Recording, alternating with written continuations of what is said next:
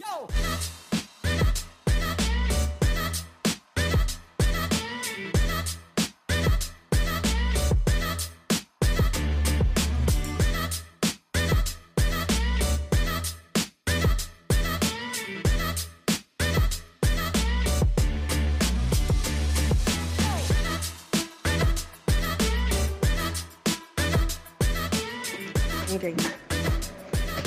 Y bienvenidos a este, el octavo episodio de Sexo sobre la Mesa. Sexualidad para aquellos que hablan de sexo sobre la mesa o los que practican sobre ella. Mi nombre es Yajaira Reyes, educadora sexual, y me encuentro junto a mis colegas Vivian Roque y Chila Huertas. ¿Cómo se encuentran hoy, chicas? Gozando. Cuando no, que está aburrido. Pero nada, hoy tenemos un tema que podríamos decir, como todos los temas que nosotras tocamos aquí en este podcast, controversial, pero aparte de controversial, queríamos traerlo porque necesitamos visibilizar a estas personas. Pero ¿cómo vamos a introducir esto? Imagínense que usted está tratando de formar una familia y se entera en su adultez que no puede tener hijos. Pero no tan solo eso, se entera a su adultez o en su adolescencia que cuando usted era apenas un bebé, tomaron una decisión que iba a cambiar su vida completa. Esto es lo que le pasa al 1.7 de las personas en esta población en el mundo, en las cuales padres toman decisiones que son permanentes para su cuerpo. Pero ¿de qué estamos hablando hoy? Quédese pendiente que vamos a seguir. Y adicional, vamos a hablar hoy de la técnica trending que dice cómo un cómo algo que se encuentra en su nevera puede mejorar su vida sexual. Así que no se despeguen nosotros, pero volvemos. Hablamos hoy sobre la intersexualidad. Y para, que nos, para saber qué significa esto, cuáles son las diferencias entre intersexual, transexual, esto se escoge, nacemos con esto. Vivian, cuéntanos, ¿qué es ser intersexual? Eh, la intersexualidad se puede adoptar como una identidad, pero esto no ocurre siempre porque hay un alto porcentaje de intersexuales que se identifican como hombres, mujeres o a veces no se identifican como ninguno de las anteriores. También se pueden por otra categoría. Es, es, una expresión congénita en donde la información genética prenatal produce diferencias en la conformación de las gónadas, el aparato reproductor y o los genitales.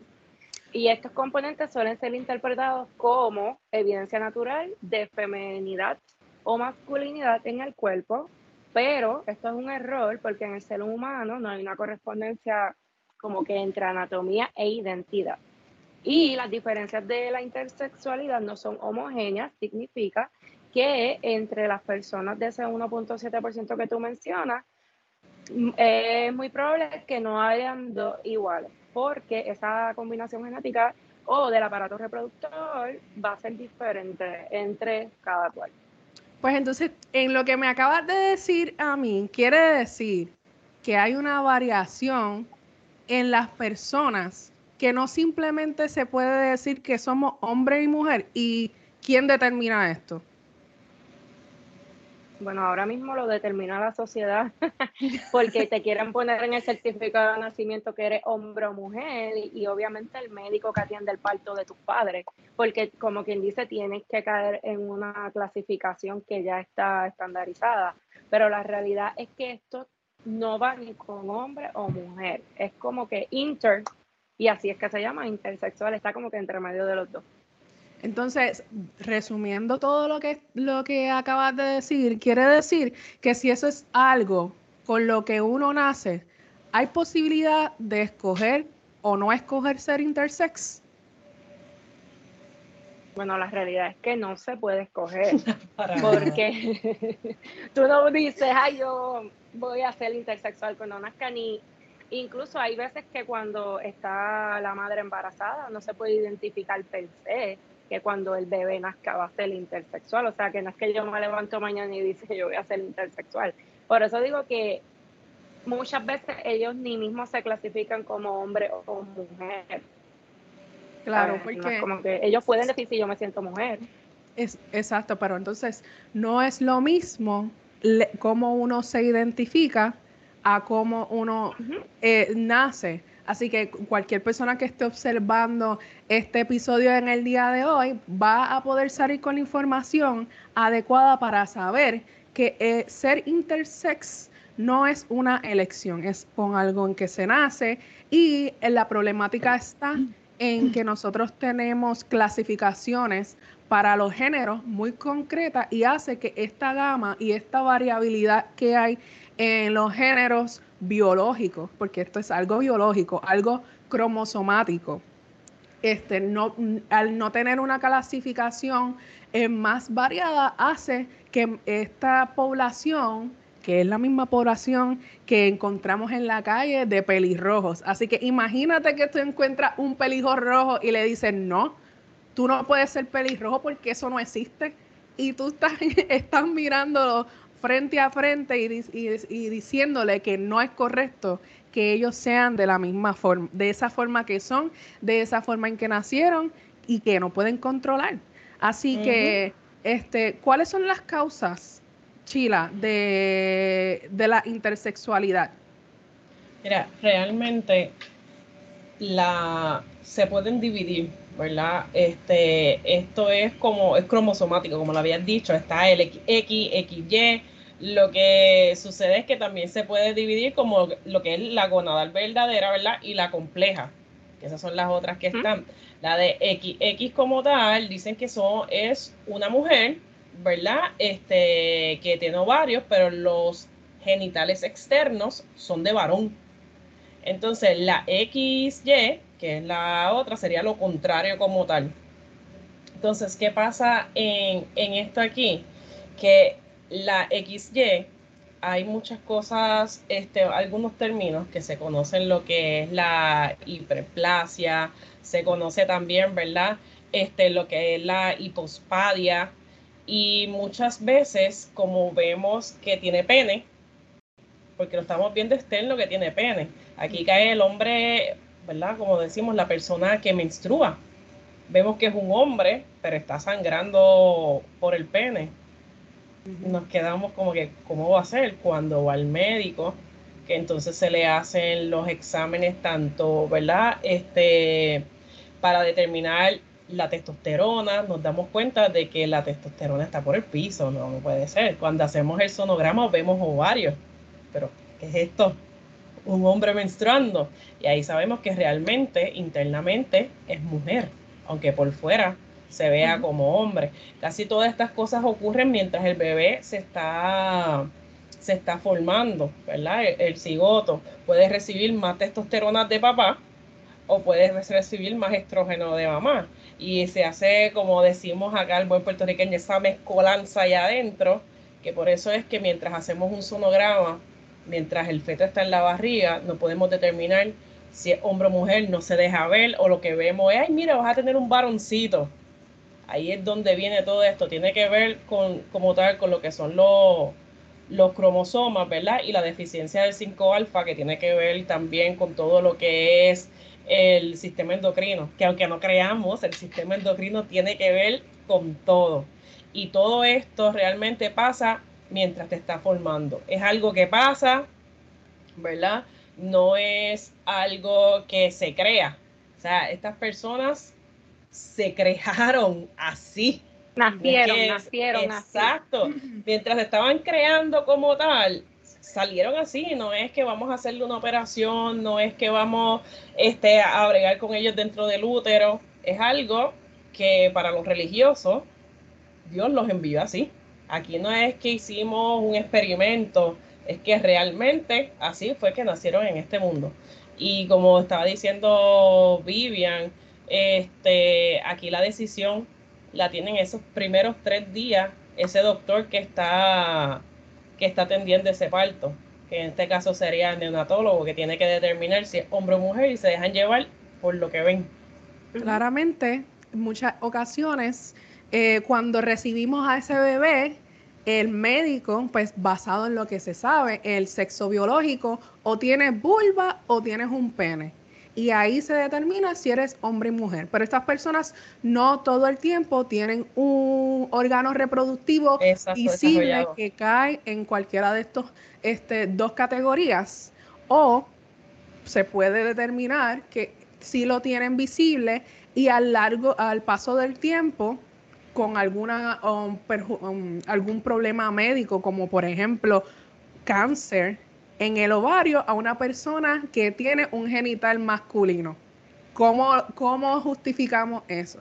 Entonces, en los casos más severos, en los que tienen eh, órganos reproductivos ambiguos, queda la responsabilidad de escoger en los padres cuál sexo quieren y cómo, cómo nosotros podemos dejar esta información o esta, esta decisión tan permanente en unas personas en las que no saben cuál va a ser nuestro proceso de desarrollo, porque en ese momento nosotros todavía no sabemos qué nos gusta, qué queremos, cuáles son las hormonas que van a, a desarrollarse. Y lo simplificamos en la comunidad como, eso es sencillo, darle una prueba genética, si es XX y si es XY, pues lo encasillamos. Pero esta no es la realidad. La realidad es que cromosomáticamente podemos tener una información y no ser ese el sexo o la información que se va a estar desarrollando en la adolescencia. ¿Y qué, incurre en esto? En que se tomen decisiones permanentes antes de tiempo. Y e, esto va alineado con, eh, con el distinguir cuál es la diferencia entre ser intersexual y ser transexual. Vivian. En el intersexual, como dijimos este, antes, eso no se escoge, con eso tú naces. Obviamente, en línea con lo que está diciendo ya Jaira, pudiese ser que los padres y junto al médico escogieran hacerle alguna operación a ese bebé, pero ya eso sería algo que tienen que trabajar a lo largo de la vida de ese menor y cuando vayan a adolescencia. A diferencia del transexual, eso es algo que la persona escoge, comienza un tratamiento, tiene que ir por un, un medical board, este, con un médico de cabecera, si es hombre, pues con el urólogo, o viceversa, con psicólogo, sexólogo, tienes que comenzar a, crear unas terapias para luego aprobarse un cambio en sus genitales si es que se va a hacer una operación. Eso es algo que la persona decidió y no tan solo decidir, es que tienes que cumplir con ciertos criterios médicos y psicológicos para entonces que tú puedas comenzar ese proceso hormonal, porque primero te dan hormonas y luego puedes hacerte una operación para reasignar tus genitales. Claro. Entonces recae esta información en nuestros padres que según quien ha recibido información, muchas de estas personas se enteran en el momento, ah, tiene un bebé intersexual. La mejor alternativa es mutilar el cuerpo de este bebé permanentemente y hacerle creer que es de este género. Imagínate que tus papás pueden decidir si quieres ser hombre o mujer dependiendo en qué ellos quieren criar. No en lo que, lo que tú eres, sino en lo que ellos consideran que puede ser su gusto o más cómodo. Pero ¿qué pasa? Que cuando esta decisión está apoyada por un médico o un profesional de la salud que no está informado, ¿cuántas veces nosotros damos por sentado que el médico que tiene una titulación en la pared conoce más que nosotros, conoce cuál va a ser el bienestar y la mejor decisión la, la puede sugerirle. Pero podemos entender que muchos de estos procesos eh, son violaciones al derecho humano. Y viniendo de una población en la que avalamos el poder tener decisión sobre nuestro cuerpo, donde todos los cuerpos diversos deben ser aceptados, nos vamos incongruentemente a mutilar un bebé sin dejar que su cuerpo desarrolle, que su cuerpo les diga que ellos quieren ser y luego cuando ellos estén desarrollados, que pueden tomar una decisión eh, basada en su, en su opinión, en su sentir informada, pues no. Esto queda en personas en las que no, no tienen la información completa, no saben qué es lo que yo voy a hacer. Pero yo, yo quería añadir que aunque no, no estoy diciendo que eso está bien, porque claro, si nosotros tuviéramos más educación sobre el tema, al momento que eso surja, los padres estuviesen informados para decir, no, yo voy a esperar a que mi hijo crezca y más adelante que él se empape y tome la decisión. Pero imagínate una mamá que acaba de tener un bebé, que tiene las hormonas descontroladas, que lo que quiere es proteger su bebé, en esta sociedad que no acepta algo que esté en el medio. Y un médico que tampoco está bien informado, o sea, yo me imagino que ese tipo de decisión lo toman bajo esta mentalidad de protección a mi bebé para que sea lo más normal dentro de esta sociedad cuando si educáramos a las personas esto sería normal. Aunque es un 1.7% y es bien poquito, pero se hablaría, se educa. Realmente ese 1.7 es de lo que se ha logrado, realmente, exacto. Se ha, salido a la luz y está documentado. Y volviendo al punto, la sugerencia que da el médico, se basa como tal en lo que, o sea, no sé lo que es, se desarrolló más este órgano que este otro, este eh, tú lo ves ahí, tiene esto, pero esto es como que no va ahí, vamos a dejarlo con la vulva, porque lo que tiene son los testículos, la vulva está bien desarrollada, sin realmente ver si tiene el orificio, ¿verdad? Para lo que es el placer sexual, para lo que es la menstruación. Y muchos de estos médicos sí tienen una idea. Lo que pasa es que ellos la conocen como la antigüedad, que es lo que es el, el hemafrodita. Y tienen esta mentalidad que hemafrodita es que va a tener un pene y que va a tener una vulva en el mismo lugar. O ahora mismo, una mujer, ¿verdad? O un intersexual que se crió como mujer, en el momento en que vaya a tener ese momento de penetración, ustedes se imaginan que ella diga, Dios, no cae en menstruación, a la edad que vaya a tener ese momento, lo doloroso es doble durante la penetración y saber que le falta algo a su cuerpo que no, no es. Yo sigo, esto a mí me surgió mientras, ¿verdad? Estábamos analizando esto y es algo que deberían de los, por lo menos los hospitales privados que tienen ese poder de ellos decir, si no tiene esto, pues bebé se queda más días, darle una orientación tú vas a parir con nosotros, tienes que coger esta orientación intersexual, no es que vaya a pasar, pero es parte del requisito. Como decir, tienes que coger un curso de CPR, te lo voy a dar gratis porque lo necesitas para sacar el bebé. Son cosas que realmente si quisiéramos, porque no es que las leyes, es que si quisiéramos, por lo menos la institución privada puede hacerlo. Lo debe hacer la pública también. Exacto es algo que, ya vemos que esto es viejo, esto viene desde los años, desde los 800 y lo estamos viendo a través, que es algo que deberíamos de, implicar para hacer la diferencia. Bueno, pero tomando la, lo que opinó Vivian, ¿en realidad queremos proteger a ese bebé o queremos protegernos nosotros del qué dirán social? Porque si vamos a proteger a ese bebé, no vamos a mutilarlo. Si vamos, a, si vamos a proteger a ese bebé, nos vamos a informar primero, vamos a empaparnos de información. Ok, esto puede tener repercusiones permanentes. Esta decisión es la correcta. ¿Hay alguna posibilidad de yo hacerle daño a mi bebé?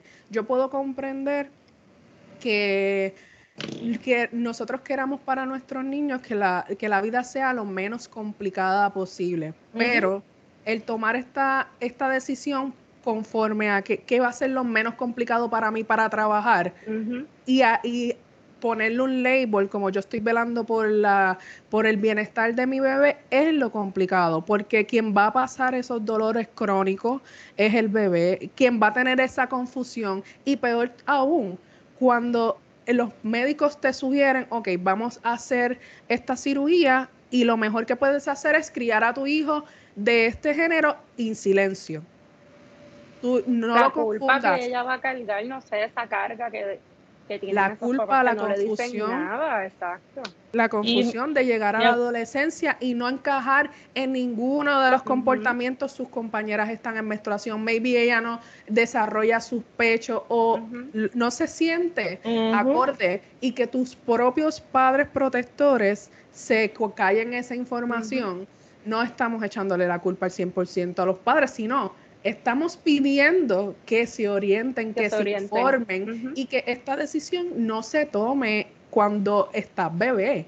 Porque si, si la pelea ahora, vamos a poner, por ejemplo, si la pelea es que un niño no está en la capacidad de decidir a los nueve años que quiere ser transexual, hombre o mujer, ¿cómo nosotros tenemos la capacidad de mutilar a un bebé y decidir por ello si va a ser hombre o mujer? Hello. Es que yo iba a decir la hipocresía pura, pero no hipocresía. sé si borrar eso del video. No, pero es que, que no se puede borrar, es que no.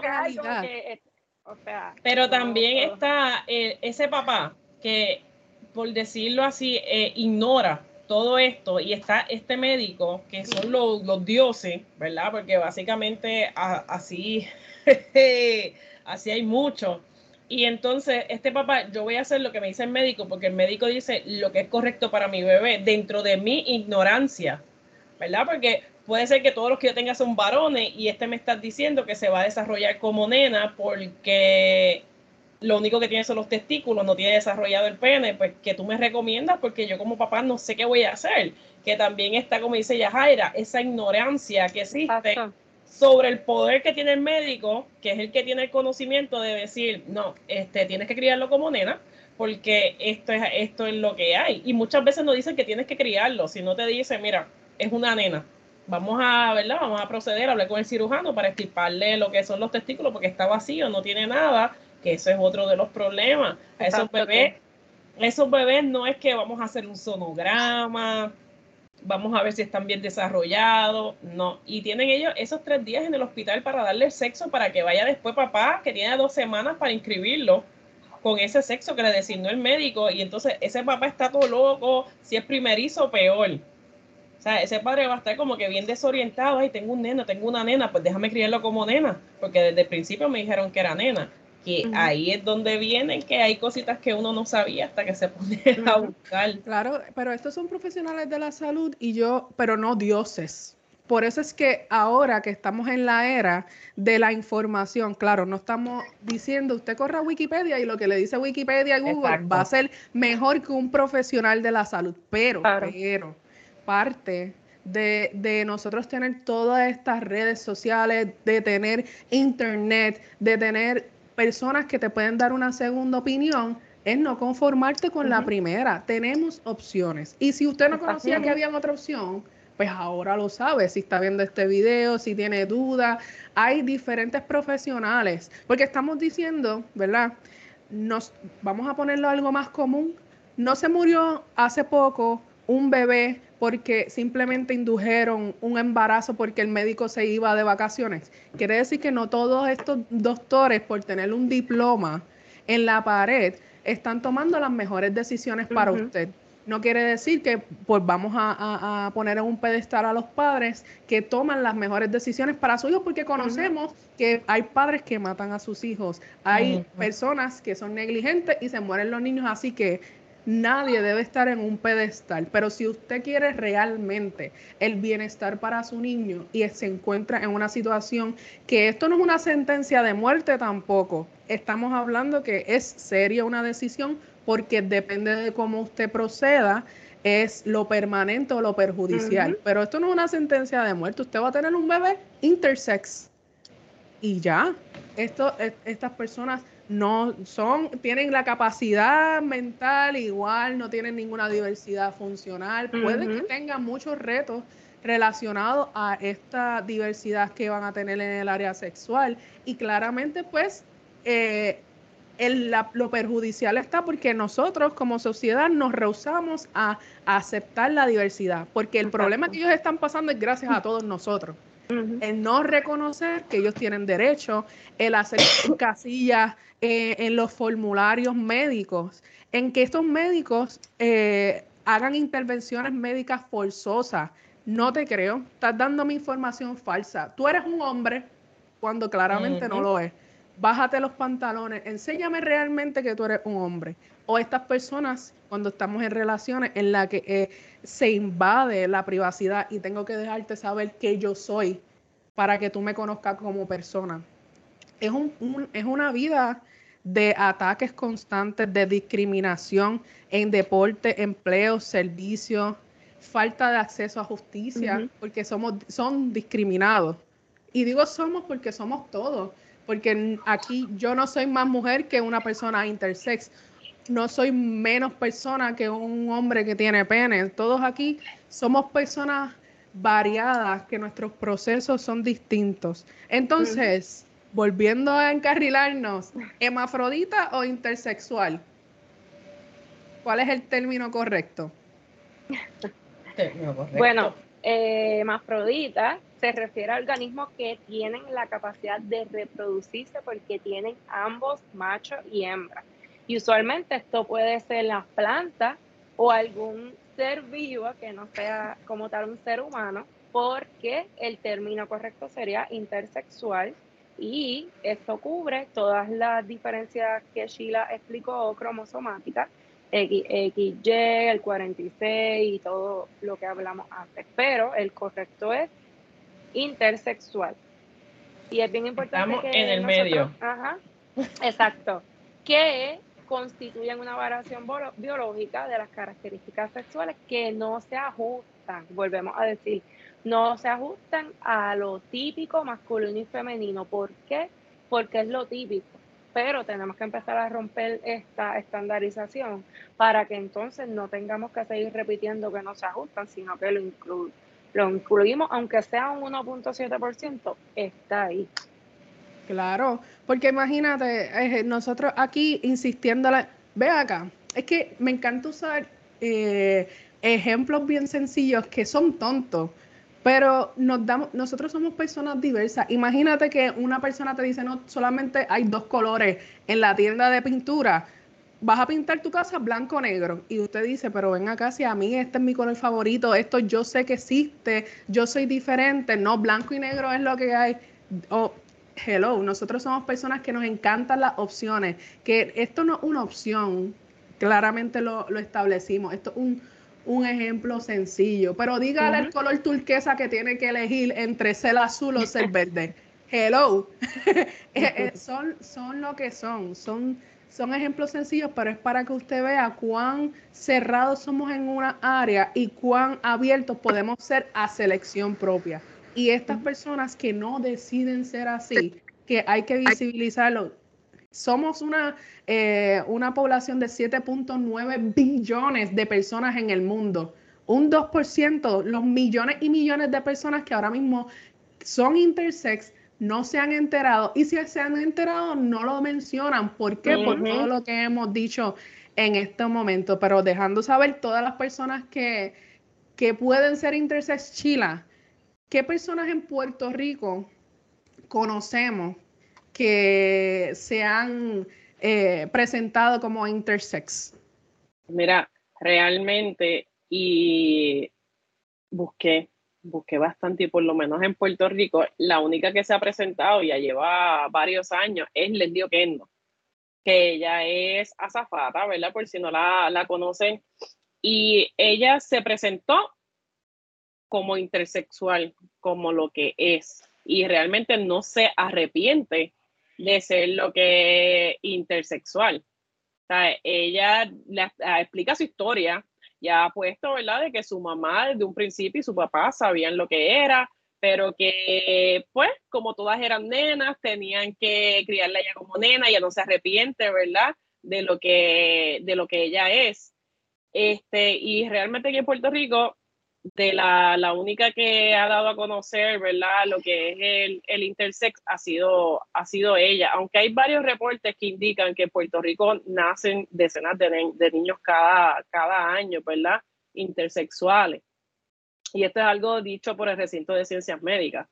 Y pues es una decisión de los médicos, como, de, como dicen, y está difícil. De verdad, está difícil. Pues yo voy a contestar tres preguntas que me hicieron en mi plataforma de Reddit acerca de la intersexualidad. Y la primera pregunta, que es sencilla, pero imagino que puede ser una pregunta que alguien se hace. ¿Qué baño utiliza un intersex? ¿El de hombre o de mujer? Y claramente, alguien, que esté viendo este video dice, pero ¿qué pregunta más zángana esta? No, una pregunta zángana. Cuando usted no sabe cómo se identifica o cuando usted no sabe en qué encasillado social está, ¿con qué seguridad usted va al baño? Cosas tan básicas como a lo que nosotros damos por sentado, bien segura, entramos a un baño de mujer o en un baño de hombre. En donde yo me siento segura cuando no hay baños eh, que sirvan para nosotros, para todos que simplemente sea un área en donde yo hago mis necesidades sin preocuparme que me van a agredir, que no voy a encajar, que alguien me puede ver y me puede insultar y, violentar mi derecho. Así que, ¿qué baño utilizan? El baño que, con que ellos se sientan cómodos. Pero lo mejor sería que nosotros como sociedad trabajáramos en tener un espacio gender neutral, que, que es un simple baño. Usted utilice un baño. ¿Qué le importa a usted si el que está al lado es hombre o mujer? ¿Qué le importa a usted? utilice un baño. Eso debe ser un área segura. De los baños, tú mencionas de los baños que sean gender neutral, pero esto trae como que mucha controversia y yo he visto baños que dicen baño familiar. Y yo me imagino también que lo hacen para que estas personas que no necesariamente los intersex, sino otras personas que también están buscando sentirse seguras en el baño, utilizan eso de baño familiar, porque el poner un gender neutral tú ponte a pensar cuánto, cuántas personas van a dejar de ir a ese mall, exacto, o esa tienda. Porque la misma sociedad hace esta opresión, que es lo que tú dices que debemos ir educándonos y preparándonos para que haya este espacio seguro siempre y que sea algo ya normal. Bueno, si, si que yo tenga un negocio, y esto no es científico, esta es mi opinión personal, disclaimer. Si yo tengo un, negocio y yo le pongo baño gender neutral y esta persona deja de venir a mi negocio porque yo considero que debemos todos tener un área segura, yo no estoy perdiendo nada. Yo, yo lo sé y eso yo lo entiendo. Yo estoy hablando en por la persona. todavía le falta la educación. Pues por eso. Porque como no se habla tanto, sigue esto como que pues por eso, a eso me refiero. Yo, yo como empresario, no estoy perdiendo nada con perder un cliente que un baño es suficiente para no invertir en mi negocio. Porque eso me está diciendo a mí, no. Si tú aceptas la diversidad, este no es el negocio para mí. yo tengo, no venga. No, pues mira, no venga. Tu dinero aquí no es válido porque para mí es válido que la gente en mi negocio se sienta seguro. ¿Qué va a hacer dentro del baño? Eso es problema de él. ¿Con qué, eh, ¿Con qué género se representa? ¿Con qué identidad tiene? ¿Qué orientación tiene? Y eh, qué sexo biológico, a mí eso no me importa, a menos que sea que yo estoy velando por la seguridad de ellos. También he escuchado que un baño gender neutral, yo no me siento seguro yendo a un baño donde va mi género, mi género opuesto. Por ejemplo, si va una mujer a un baño, cuán seguro yo estoy con que vaya un hombre ahí. El problema no es el baño. El problema es la mediocridad de persona que entra al baño. Hello. ¿Sabe? Yo, yo estoy creando un espacio seguro que un agresor va a utilizar, no importa si en la calle, no importa si en la esquina, el agresor es una basura de persona que va a violentar el cuerpo a una persona, no importa si es un baño, si es un cuarto, si es el mall, porque lo sabemos. Entonces, yo claramente no haría que eso fuera un espacio seguro, pero ¿qué quiere decir? Que yo voy a velar por mi seguridad también, voy a velar por la seguridad de todos. Yo no voy a, a, a aquí no dice cuarto para atacar la gente, dice cuarto de baño. ¿Cuántas personas en la calle, en la misma playa, hay agresores sexuales? Alrededor de personas, en tu propia casa, tu abuelo, tu tía, tu padre, tu madre, todo el mundo puede ser un agresor. Cuando hablamos de baños y, seguridad, esto es algún tema que podemos estar 10 episodios. Podcast. literalmente 10 episodios, pero la realidad es que hay que visibilizar que somos diversos. Claro, podemos hacer un baño gender neutral, un baño, un baño que sea de, mujeres, un baño que sea de hombres, pero la realidad es que aquí no queremos invertir en dinero y tampoco queremos eh, entrar en esos temas. No queremos tocar esos temas porque son muy complicados, porque no tenemos el tiempo. Yo prefiero invertir mi dinero en proyectos que no son relevantes para mi sociedad. Y entonces ahí... que no hacen nada, al fin y al cabo lo abandonan y se quedan ahí sin hacer nada. Un estorbo público. Eh, estorbo público, pero entonces hablemos de lo que no. Hay que invertir dinero en cambiar los formularios médicos. ¿Qué, qué les cuesta cambiar ese formulario y poner intersex? ¿O qué les cuesta hacer eh, pruebas eh, genéticas a ese bebé que llega, cambiar los protocolos, cambiar los procesos, porque visibilizar es también velar por los derechos de ese bebé, porque te estoy entregando un bebé que tú consideras está perfecto y está perfecto.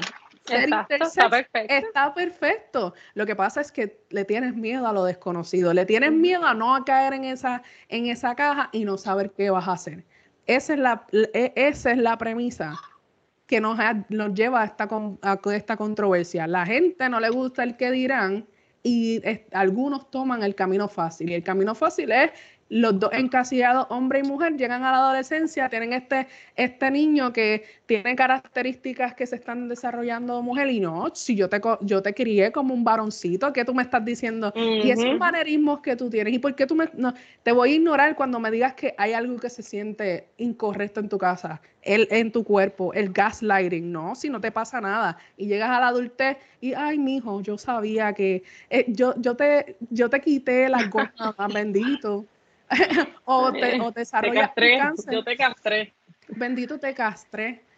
Y vamos, no, queremos atacar a los padres porque como mencionó Vivian, muchas de estas cosas vienen del corazón y de tratar de hacer lo mejor. Creyendo que están haciendo lo mejor, exacto. Sí, pero, pero, tenemos que, evaluar más este tema. Siempre tenemos que evaluar de dónde viene ese, e, ese yo quiero hacer lo mejor por mis hijos, lo quiero hacer por mi hijo, o lo quiero hacer por mí para no pasar el trabajo.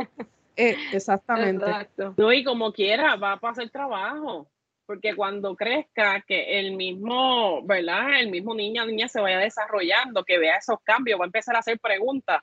Y entonces el trabajo es tuyo, cómo tú le vas a contestar, lo que tú le vas a decir, va a seguir creciendo, haciéndote preguntas, sintiéndose extraño. Entonces, vas a pasar más trabajo durante el proceso de, de, de crecimiento que pasando trabajo desde que, mira, pasó esto, tú eres esto, vamos a buscar ayuda. Solo, Solamente pasar el trabajo de actuar normal todos los días. o sea, eso yo digo que es trabajo suficiente para que no tomes esa decisión desde que nacen, sino que, mira, let go with the flow. Realmente es cuando, cuando te dice, eh, mira papi, mami, yo soy gay desde los 10 años, ¿verdad? Un ejemplo uno como que está bien, lo tomaste, le das la charla y continuamos. Toda su vida siguió siendo gay, ¿verdad? Porque no, no le interesó ningún tipo de interacción con el otro sexo, no le dio la curiosidad, porque no podemos hacer desde que son bebés que los podemos adaptar, que le podemos inculcar eso, ayudarle con esa autoestima, porque después de más grande, no todos los casos son como, como el, de, el de la chica como tal, como, como el de Leslie, no todos los casos son como los de ella hay muchos casos peores. Hay muchos casos peores en los que los niños eh, está el infanticidio, niños se suicidan, llegan adultos con trastornos, disforias de género, diferentes problemas, eh, dolores crónicos y no saben de dónde están. Imagínate que la persona que tú sientes que está velando por tu bienestar y sabe de dónde vienen todos tus dolores y, no, no te dice porque claramente un médico le sugirió, usted, silencio, no le diga que es esto, esto, que le pasó esto, porque entonces consideramos que esto es algo mental. Si yo, esto es algo mental, yo no tengo control sobre eso, sí, sí, si tú lo crías como un nene, va a ser nene. Si lo crías como una nena, va a ser nena. Y siempre retomamos el mismo error. Y por eso es que existimos todos nosotros, porque queremos eh, romper con estos mitos. Y hablando de mitos, ¿cuáles son los mitos sobre las personas intersexuales? Chila. Bueno, hay... Ah, discúlpame, Vivian. bueno, yo iba a comentar que hay mitos en que no van a poder tener intimidad sexual. Y es bien interesante porque la gente sigue con la mente de que solamente debe haber intimidad sexual coitar, cuando ya, si usted nos ha escuchado anteriormente los podcasts, hay distintas formas de tener esa intimidad. Y si, que si la persona intersexual se opera y se hace vulva vagina, va a poder disfrutar del sexo. Y es como que no es un 100% garantizado de que no, de que vas a tener una función en la intimidad sexual. Como quien dice, como te lo vendes, es el que te va a hacer la cirugía. No, y ahí está el paréntesis. Y, la chica que estoy hablando, ella misma dice que ella no siente nada. No, y que tienen dolor. O sea, prefieren que no haya nada que penetre el área. O que si sabes que no, no todo lo que se vaya a arreglar quirúrgicamente es que va a funcionar un 100%. Y también está el mito de que si te operas no vas a sentir nada, porque sí hay personas que sí han tenido sensibilidad después, pero es un porcentaje bien corto. Claro, y, y, la, y los trastornos que se, pueden, que se pueden formar, disforia o aversión al sexo, porque el dolor, ¿quién si tú, ¿verdad? Nosotros eh, lo que consideramos normal nos, nos doliera cada vez que vamos a tener intimidad, ¿quién va a acostarse con otra persona? ¿Quién va a querer que lo toquen? O, por ejemplo, cuando se sienten inseguros de lo que pueda decir mi pareja, ¿quién va a querer desnudarse o sentirse erótico o erotizar su cuerpo cuando tiene esta, esta disforia, cuando se siente que este cuerpo no le pertenece? que esto impacta su identidad de género o diferentes aspectos que se ven trastocados con este diagnóstico. Muchos de ellos llegan a la adolescencia y, se comparan con los cuerpos de sus colegas, con los cuerpos de los niños que están junto a ellos, porque a mí no me, se me han desarrollado los pechos, porque tengo 16 y aún no estoy en menstruación. Y el no visibilizar y no tener eh, un currículo integral sexual que le diga a nuestros niños, ¿verdad? Tu cuerpo es diferente, tu cuerpo puede ser diferente, tu cuerpo puede no ser igual al de tu compañero y es aceptado y es visibilizado. Y nosotros como adultos lo aceptamos, pero solamente estamos restringiendo de información porque entendemos que darle información a los niños solamente va, ellos van a tener sexo coital, se van a acostar con sus amigos, enseñarle una vulva, se van a pervertir y le dejamos las manos a, la pornografía, la pornografía que muchas veces eh, desvía lo que realmente es, porque los intersexuales, como bien dijo Vivian, se, se ven muchos de ellos como una una fantasía sexual. Vemos en la pornografía que ah, tienen ambos sexos, esta, esta idea de que puede ser toda una fantasía y no se ven como personas, personas como todos nosotros que tienen estudios. 2% están entre nosotros, cocinan, comen, No, somos todos, todos, yo no lo, eso, suena medio... Sí, cuando lo dijiste así, era sí, es que somos todos. Así suena como que el que está al lado tuyo puede ser un intersexual. Claro, suena como si uno estuviera diciendo que es una enfermedad, pero no, es que todos somos diferentes. El que está al lado tuyo puede ser como yo. En este momento, una persona como yo, que nunca se ha hecho una evaluación y como nosotras tres, porque yo dudo muchísimo que alguna de ustedes, un médico alguna vez le haya dicho, hágase, mira, vamos a verificar tu información genética a ver si usted es mujer o hombre. Y no es hasta que, no es hasta que algo le pasa a su cuerpo con esa severidad que, que, se mandan a hacer esto en laboratorio. Pero imagínese que usted está trastornado o, se siente con todos estos estigmas y no sabe dónde encajar y tiene que esperar a sus treinta y pico de años para enterarse que todo lo que usted está sintiendo tenía una razón. No, y ahora que dice, es lógico, porque, por ejemplo, tú como mujer, yo te voy a hacer, ¿verdad? Todas las pruebas hormonales. Y se supone que todos los niveles hormonales que yo te mandé a hacer estén dentro de la, dentro del range. Si están bajitos, es que estás entrando en la menopausia, etcétera.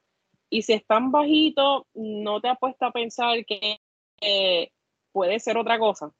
Tienes que estar en proceso de menopausia a los 22 años, a los 23, menopausia temprana.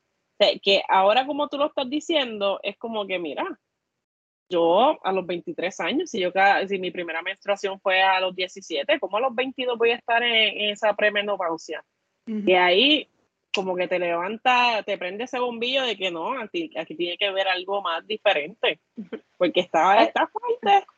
Y eso que tú dices, hay un episodio de Grey's Anatomy, anuncio no pagado, que ellos son una pareja y él va al hospital a hacerse unos estudios más a fondo porque él quiere saber por qué, ¿sabes? Está teniendo problemas de embarazar a su esposa y cuando salen los estudios es que él tenía, este, tenía un pene, pero tenía el sistema reproductor de una mujer, o sea, tenía unos ovarios.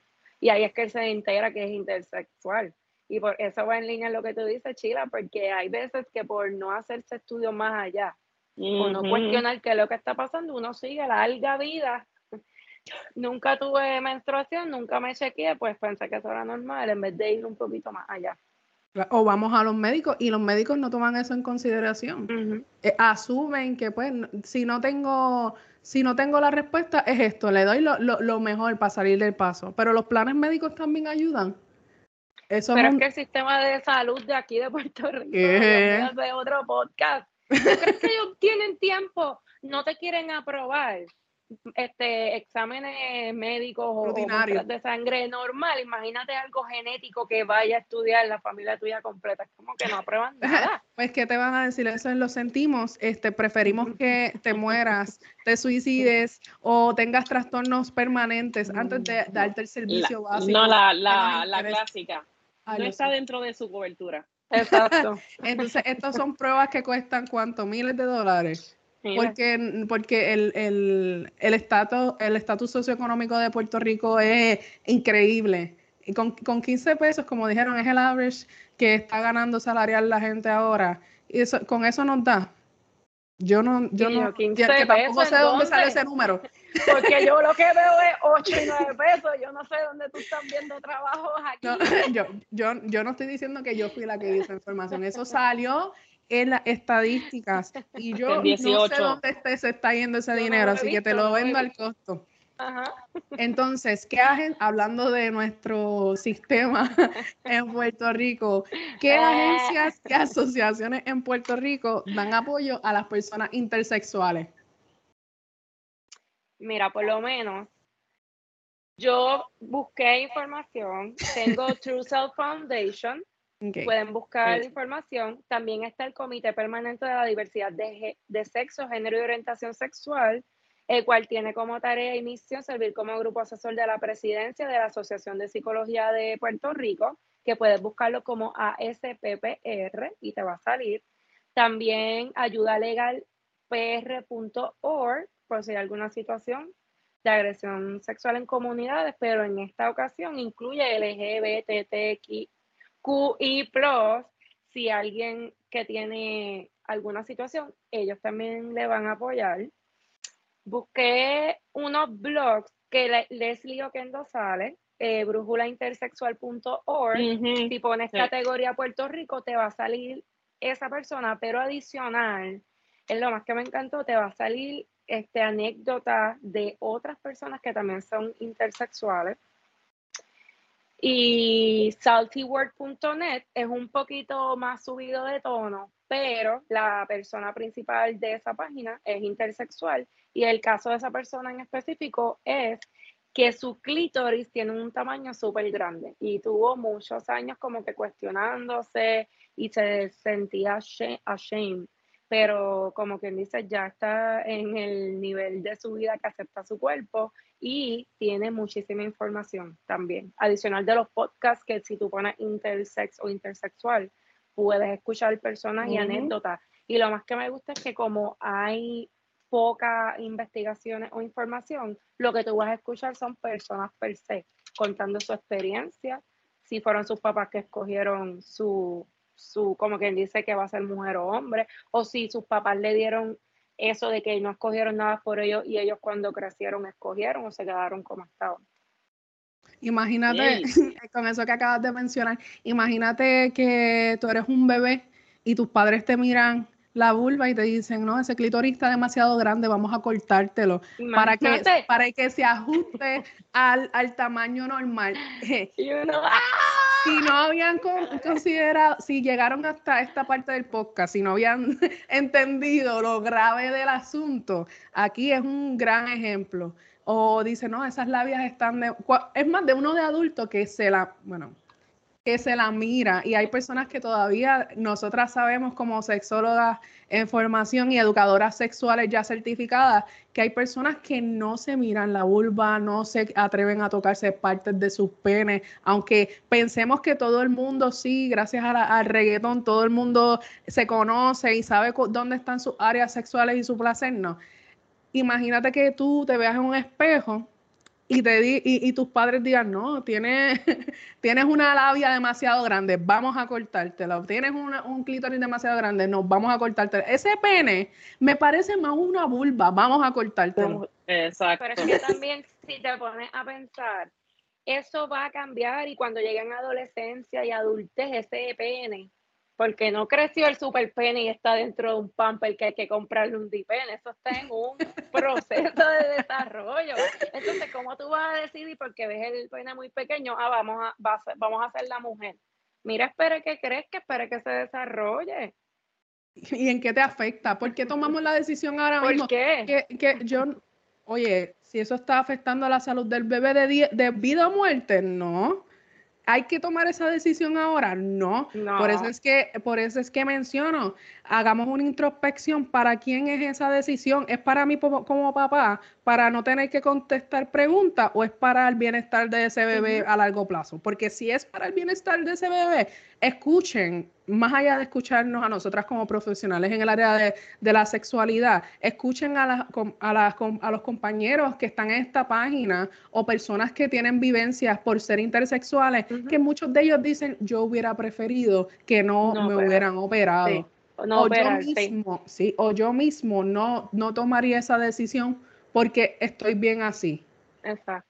Pero en Puerto Rico, en Puerto Rico hay leyes ¿Sabes? Que son leyes que, que, uno mismo desconoce de las personas intersexuales. O sea, que si tú naciste intersexual, hay leyes que te cobijan. O sea, y el papá, ¿verdad? Papá o, futuro papá o futura mamá que esté viendo esto, es bueno orientarse referente a lo que es el intersex, pero también las leyes son públicas entra a Google, busca Puerto Rico, busca las leyes de intersexuales. Si no, mira, como estamos en este procedimiento, de este proceso, mejor dicho, de aprender, vamos por ahí, vamos a buscar. Vayan escuchando, exacto. Porque incluso vamos a ver porque adultos se operan y se arrepienten. Luego de hacerse esa operación, ellos mismos dicen que no sea su primera opción. O sea, si de bebé no pudo escoger, espere que sea adulto y que ese adulto si usted está a punto de tomar esa decisión y está viendo este podcast, busque más información porque la mayoría dicen que hubiesen preferido no hacerse ninguna cirugía. No, y ah, para decirlo, ¿verdad? Para que vean que estamos hablando con contexto y que realmente está, este, cuando va, ¿verdad? Este, el artículo 2 de derechos de las personas intersexuales, esta parte es bien importante, dice, no se le practicará ningún tipo de operación cosmética de asignación o reasignación de sexo cuya finalidad quirúrgica sea la como tal de la que aparenta si es hembra o varón hasta tanto se haya definido su identidad sexual y de género está escrito, está en piedra, ¿verdad? Pero está escrito ahí y es un derecho que tenemos que hacer valer a nuestro hijo, nuestra hija, ¿verdad? A esa persona que nosotros tenemos, eh, está por nacer o nació, es un derecho, él tiene que escoger, ella tiene que escoger, vamos a dejar que todo fluya, dejar las cosas un poquito más con calma para que la vida se viva un poquito mejor, porque estamos a la prisa y lo que estamos haciendo es haciéndonos daño a nosotros y a y el futuro de, de, Puerto Rico, porque estamos hablando de Puerto Rico, estamos en Puerto Rico. Y los niños de verdad tenemos que criarlos a una manera ¿Dónde de que estamos? En Puerto, en Rico, Puerto Rico. importante, esto se nace, no se hace. Exactamente. No sé esto. esto es un proceso, esto es un proceso de desarrollo constante, crecimiento. O sea, un, un niño sabemos que no tiene esa capacidad cognitiva de decir, yo soy nena, me gustan las nenas, me gustan los nenes. Hay nenas que le gustan las nenas como tal, diciendo, ¿verdad? Que son niñas porque tienen el pelo lindo, porque el cuerpo tiene curva. Hay nenas que le gustan otros nenes porque, mami, ¿tú viste ese recorte que tiene? Ay, mami, es que me gusta el color de piel. No tiene que ver la mentalidad, básicamente esa maldad, como dirían en la calle, la está poniendo el adulto. Los niños, incluso el mismo adulto es cambiante tanto en, la, en, en el sexo como en el desarrollo. Esto sigue, esto sigue, no es algo que se tenga que, que poner con un, un ponche. Cuando aprendamos a fluir, ¿verdad? A dejar las cosas con calma, porque no es lo mismo que yo te respete a ti, a que yo esté de acuerdo con tus ideales. Ujú. O sea, vamos a respetar, vamos a dejarnos llevar por el flow, ¿verdad? Poco a poco hasta que callamos. Pero hay leyes, ¿verdad? Hay que- leyes bu- que le busca la protegen, escala por favor. 15. Busca la escala 15 si tiene duda. Si tienen dudas, busquen la ley y, para concluir, enfatizamos en que esto no es una selección, estas personas nacen intersexuales, es diferente a la orientación, no es una moda y no se debe tratar como que, ay, sí, ahora la moda es ser intersexual, no. No. No, esa no es una moda. Todos tenemos derechos sexuales y entre las leyes también tenemos el derecho a escoger, el derecho a que no se someta nuestro cuerpo a intervenciones quirúrgicas que nos afecten a largo plazo por forma cosmética, porque aunque usted diga que es por el bienestar de su hijo, es porque usted quiere ver lo normativo, no es por el bienestar, es porque usted no quiere pasar trabajo y lamentablemente el, el sirop, ¿cómo es? De la verdad, hay que decirlo, y se, ¿cómo dice? se dijo porque se tenía que decir. Ah, y otra cosa, la I está en LGBTQI, es de intersexual. Si usted no conocía o piensa que esto es un tema del 2023 trending de TikTok, no es así.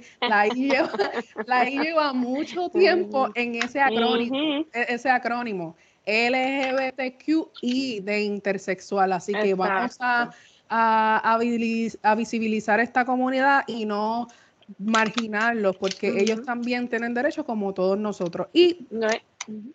volviendo a el tema trending de hoy que queremos hablar y haciendo conclusión de ese tema, pues importante pero pesado. Tenemos el tenemos el yolk practice y es la técnica de la ñema de huevo. Les juro que Y estoy igual de sorprendida que todos los que están escuchando este podcast. Y, y es- lo más cómico es que yo digo, espérate, voy a hacer, voy a hacer una práctica en el video para que todo el mundo vea. Y después me di cuenta que no tengo huevo en mi, en mi, en mi, en mi nevera. Y le grito a la vecina, vecina, ¿tienes huevo? Pero Y lo va a coger, ve, yo lo va a huevo. coger si le gritas a Entonces, mí. cuando comenzamos el podcast, como algo que tienes en tu nevera puede salvar tus relaciones o ayudar a tu pareja a que tengas una vida sexual más, más saludable, pues mira, la técnica del huevo. Usted coge un huevo lo- y lo coge en su mano y en la yema vas a practicar con la parte, la yema es la parte amarilla, para el que no sabe.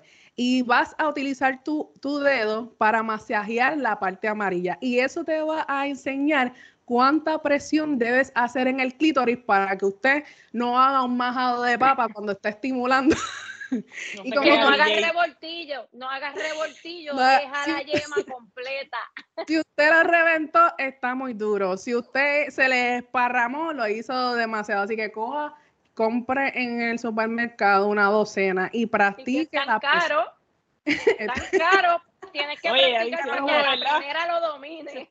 Pero más caro es que su pareja lo deje y le diga, no, no podemos con esto. Yo prefiero invertir los 15 dólares que están en la, en la docena casi y practique. Y lo hacemos en forma jocosa. Lo- y quiero enfatizar en que los clítoris todos son diferentes, como estamos hablando, diversos. Hay personas que, oye, esto es un tema de este fin de semana. Hay personas que le gustan duro, suave, pero esto es una buena técnica porque entendemos lo frágil, entendemos lo, lo, lo, complicado que puede ser. usted, si usted no tiene una pareja ahora mismo y le encantaría saber cómo estimular el clítoris, esto es una técnica que por lo menos a mí me gusta porque aunque es cómico, pues mira, usted estimula suavecito, trata de que esa ñema no, no se explote. Pero también es importante la comunicación con su pareja. Si usted, si tu pareja está mirando al techo y, y pensando en cuánto tiene que pagar de Luma este mes, eso no es, esa no es la presión que tiene que ejercer hable, eh, hable con su pareja, le dice un poquito más duro, un poquito más suave para que para para la derecha. Este fin de semana escuché algo similar a que a los hombres no les gusta que le digan cómo hacer las cosas. Esa masculinidad frágil ya no debe existir en el 2023. Que yo pueda comunicar de una forma sexy, ay, más duro ahí, ay, qué rico, eso me gusta ahí, que, ay, para eso también es sexy, no es instrucciones a la izquierda, a la derecha, es como si fuera. como, si fuera como tú eras en el aeropuerto. Eh, eh, eh, no es como si fuera Maps, pero podemos incluir a nuestra pareja en, en, nuestra sexual. Bueno, el sexo es de dos o más. O tuyo solo, pero si tienes a alguien que le tienes que dar direcciones, eso no no tiene por qué afectar. Hable, dígale, mira, por aquí no, por aquí hay más duro, pero mira, me estás pasando ahí. ¿Qué? El QE, mira, ya empezaste. y usted lleva media hora ahí algo bien oh. importante que mientras estés tocando esa yema del huevo y que no se rompa, no te emociones y le pases la lengua porque está cruz. Eh, por favor, por favor, no practiquen con su lengua la salmonela. Eh, puede ser un problema. Eh, utilícelo con sus manos, lávese bien las manos. No toque el clítoris de su pareja luego de haber practicado en el huevo. Por favor, yo no, no sentí que era necesario hacerlo. ¿Qué? Que no es lubricación, que después, mira, se siente como que déjame practicar. Ay, Dios mío. Con esa peste de huevo en los dedos y después que, ay, no, pero no. Pero las no, aquí no discriminamos las prácticas sexuales individuales, eso no es saludable. Cada cual. cada cual con su si no lo de, los dejamos ahí, compre sus huevos este fin de semana y practique todo este fin de semana cómo estimular ese clítoris. Y aquí les habló Yajaira Reyes, Vivian Roque y Chila Huertas para Sexo sobre la Mesa. Bye bye. Bye. Conéctate con nosotros en tu plataforma streaming favorita. Búscanos en Facebook, Instagram arroba sexo sobre la mesa. Suscríbete a nuestra página y no te pierdas todos nuestros episodios semanales.